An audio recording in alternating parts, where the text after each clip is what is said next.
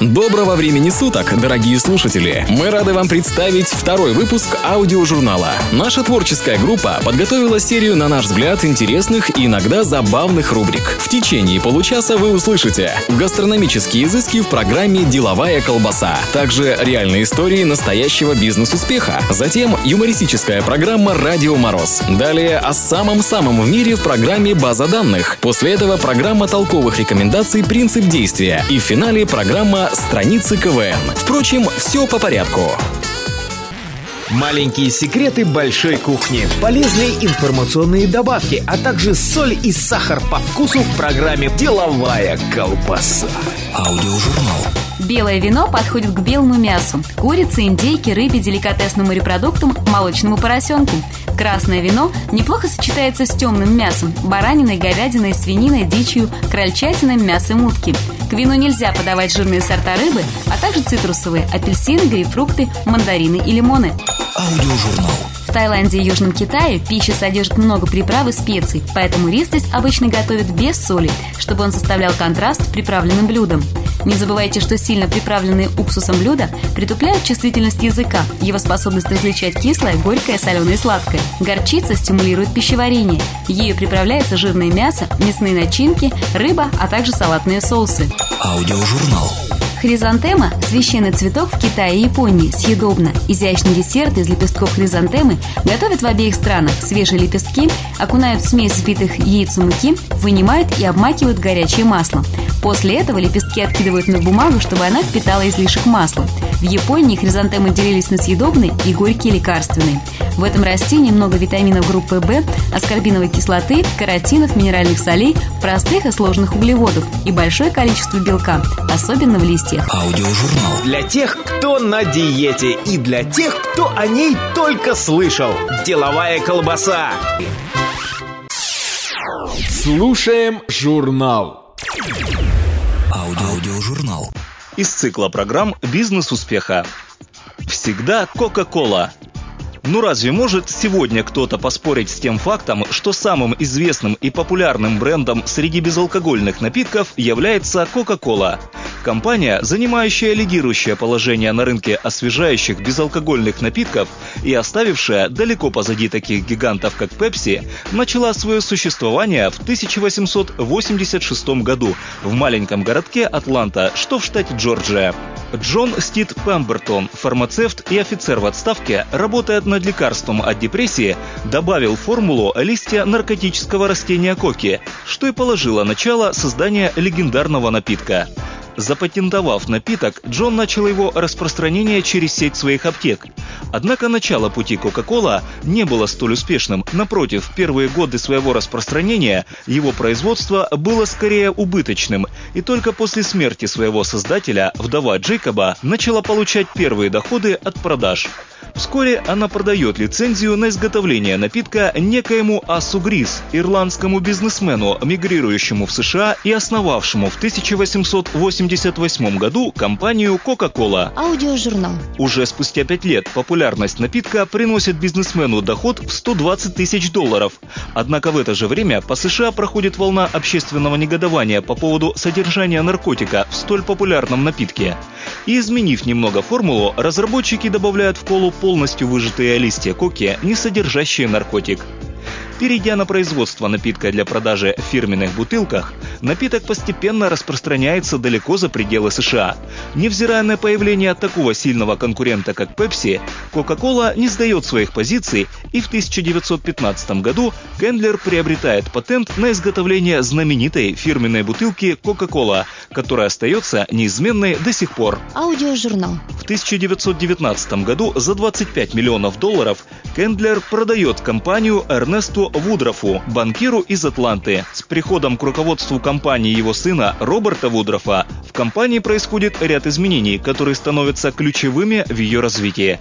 Следует отметить, что Эрнест станет для компании легендарной личностью, сумев распространить продукцию за пределы США, создав единые стандарты в производстве и разливе напитка. Построив свою маркетинговую стратегию таким образом, что напиток начинает спонсировать все популярные спортивные матчи, а также в рамках рекламных рекламной кампании, прибегая к использованию образа Санта-Клауса, который благополучно используется до сих пор, Coca-Cola становится практически монополистом в изготовлении безалкогольных напитков. Единственным настоящим конкурентом для компании становится Pepsi, которая разворачивает серьезную рекламную кампанию. Однако Coca-Cola быстро реагирует и подает в суд на конкурента за использование названия кола в своей марке.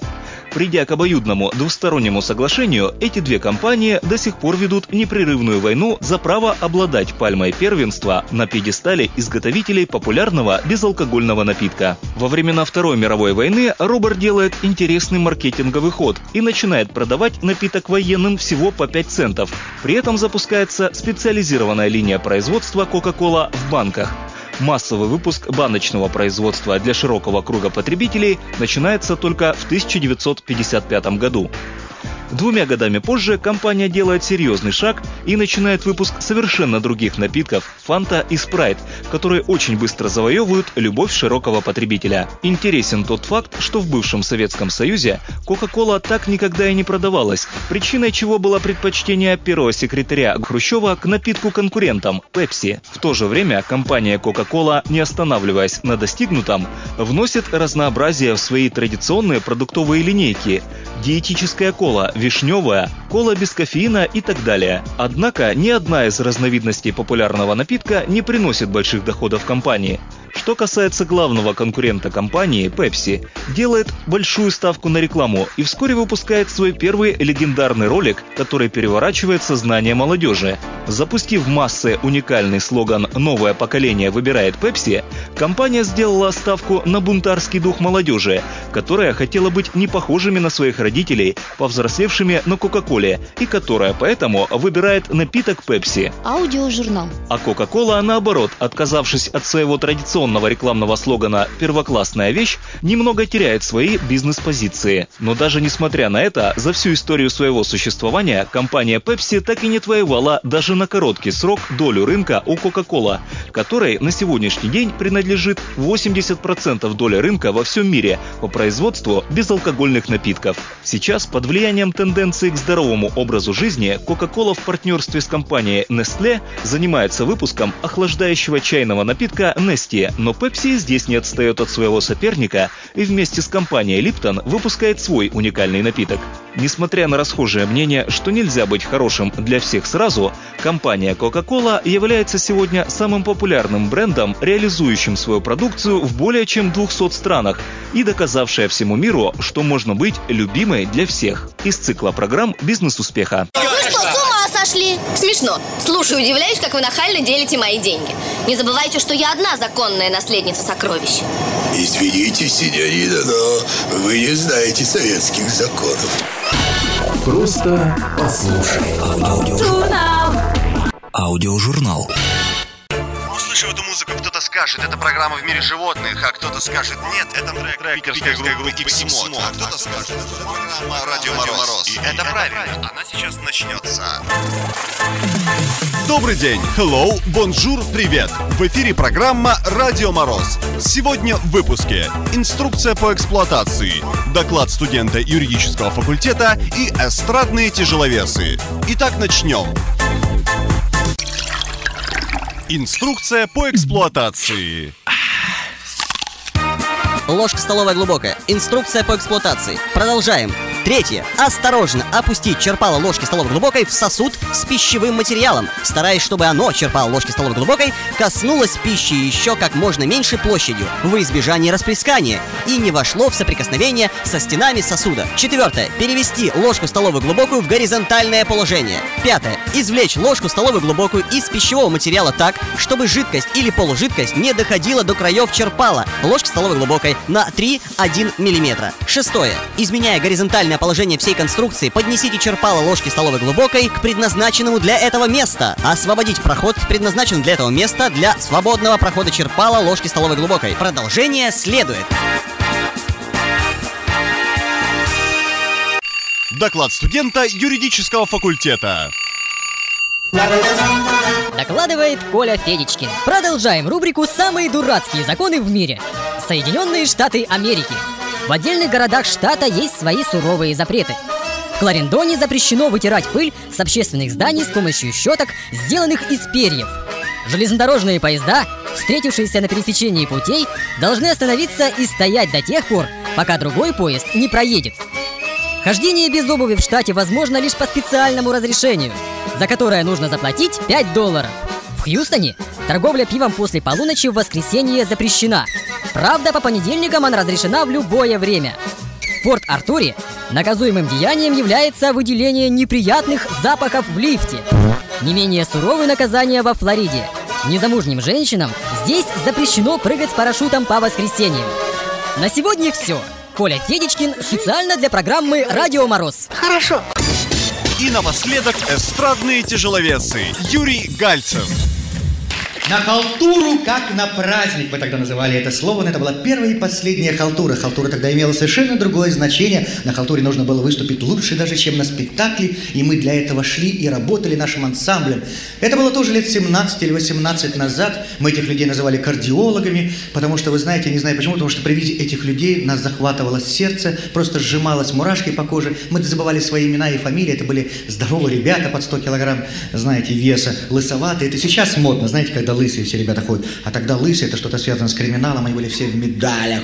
Они все в медалях какие были, знаете. И вот под Новый год подходит ко мне такой кардиолог и говорит, кто ты? Я говорю, а? Кто ты?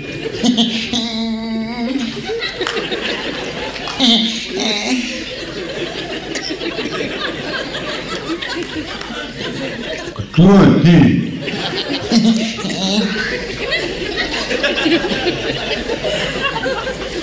Сейчас посмотрю. Рукома... Руководитель. Как зовут? Я говорю, Юра. Молодец, Юра. У нас приезжают завтра с ребята с Тамбова, с Нарьянмара, знаешь, с Новороссийска. Кардиологи, мои друзья.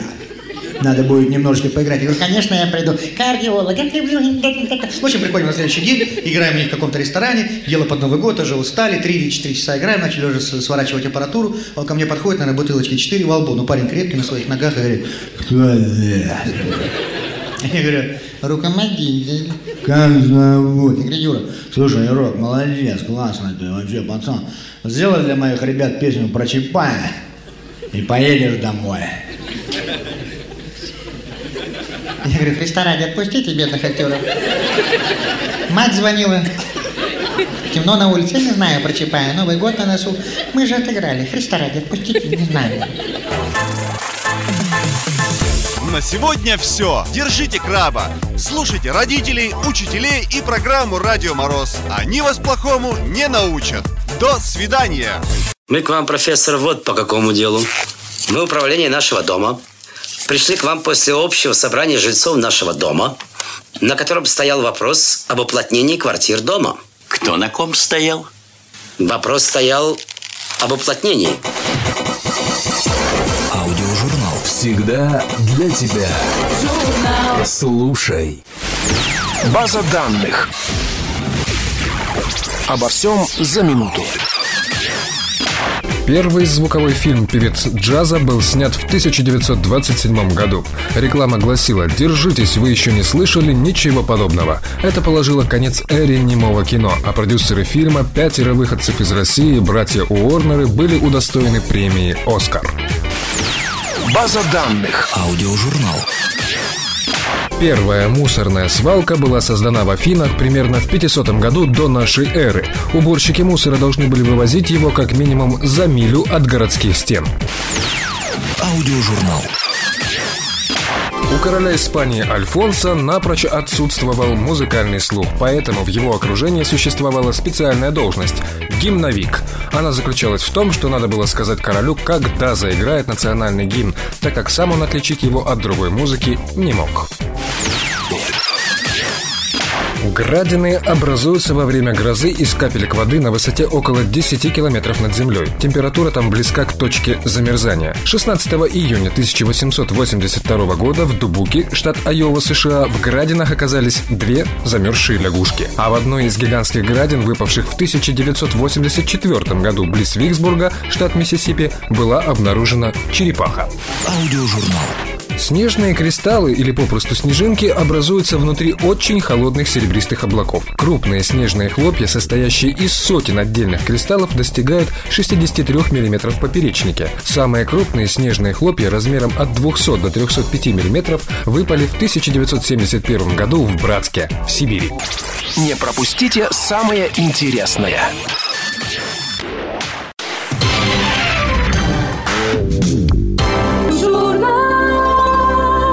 Просто слушай. Аудиожурнал. Оригинальные идеи, интересные мысли, толковые рекомендации. В программе «Принцип действия».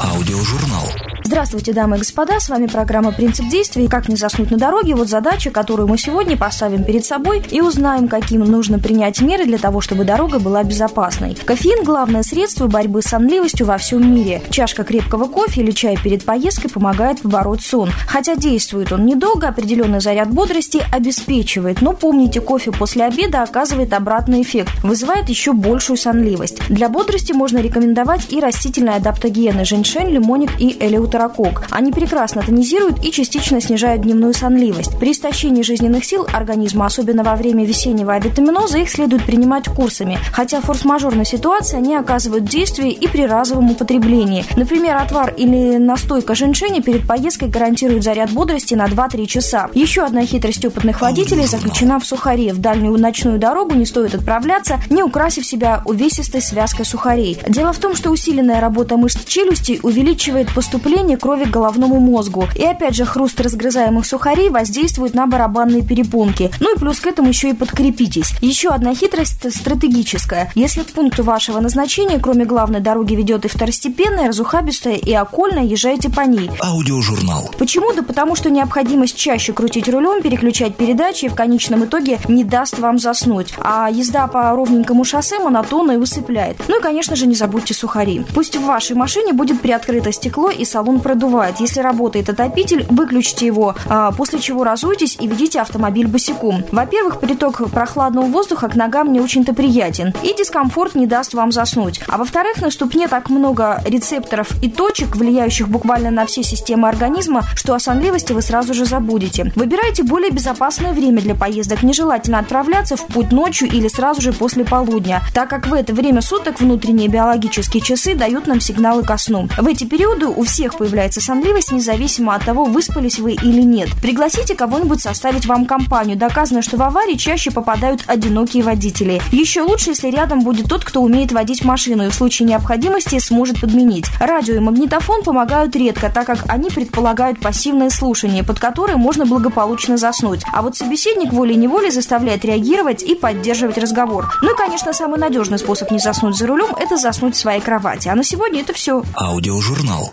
Не нужно идти на принцип, достаточно просто его знать. Принцип действия. Проверено. Работает.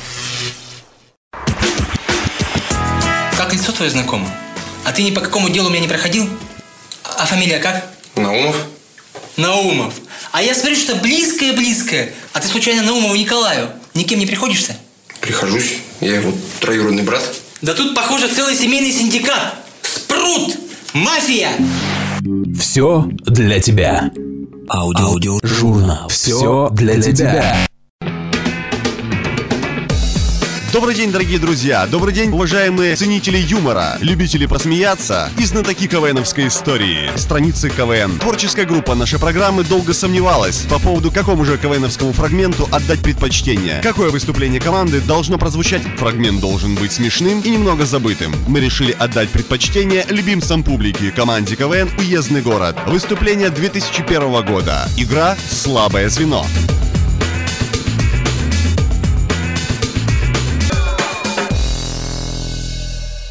А самым сильным проектом на ОРТ признана игра «Слабое звено».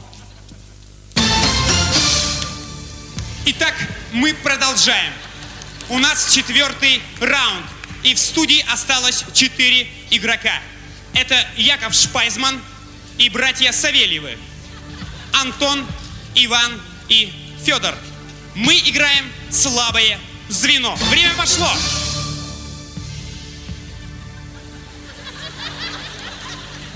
Ну, задавайте вопрос. Время-то идет, деньги капают. Ну, ну... Я знаю. Хорошо, первый вопрос. Яков, как называют украинцы в Чехии? Чехлы? Верно. Антон, на каком глазу была повязка у Кутузова? Ну, на правом. Точнее. Ну, на правом крайнем. Неправильно. На левом. Иван, как дела? Нормально. Неверно, пока не родила. Федор, любимый моряками спиртной напиток. Лом. Неправильно, ром. Яков, если скунсу отрубить голову, он будет орать? Да. Чем? Пас. Антон, что передал Анопка Баранову? Пас. Правильный ответ – пас. Иван, у какого животного два хвоста? У двух хвоста. Неверно. Правильный ответ. Два хвоста у бесхвостого треххвоста.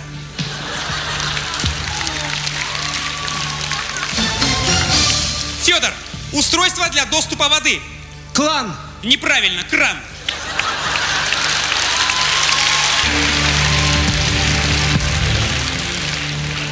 Яков, куда послала мама красную шапочку? На верную смерть. Верно. Антон, множество точек равноудаленных от центра. Ну, это круг. Неверно. Шар. Иван, исполнитель песни Владимирский Централ. Шар. Неверно. Круг.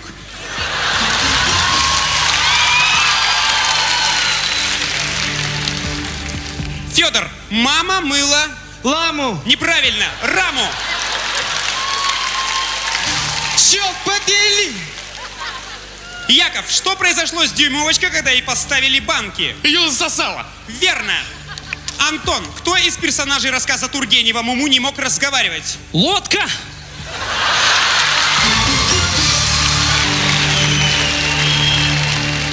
Неправильно, Герасим. Иван, чемпион России по самбо. Погодите! А лодка что, разговаривала, что ли? Нет, но правильный ответ Герасим. Итак, Иван, чемпион России по самбо. Путин. Неверно, Гатаулю. А, верно, Путин. Путин. Федор, сколько ступеней в автоматической коробке передач? Путин.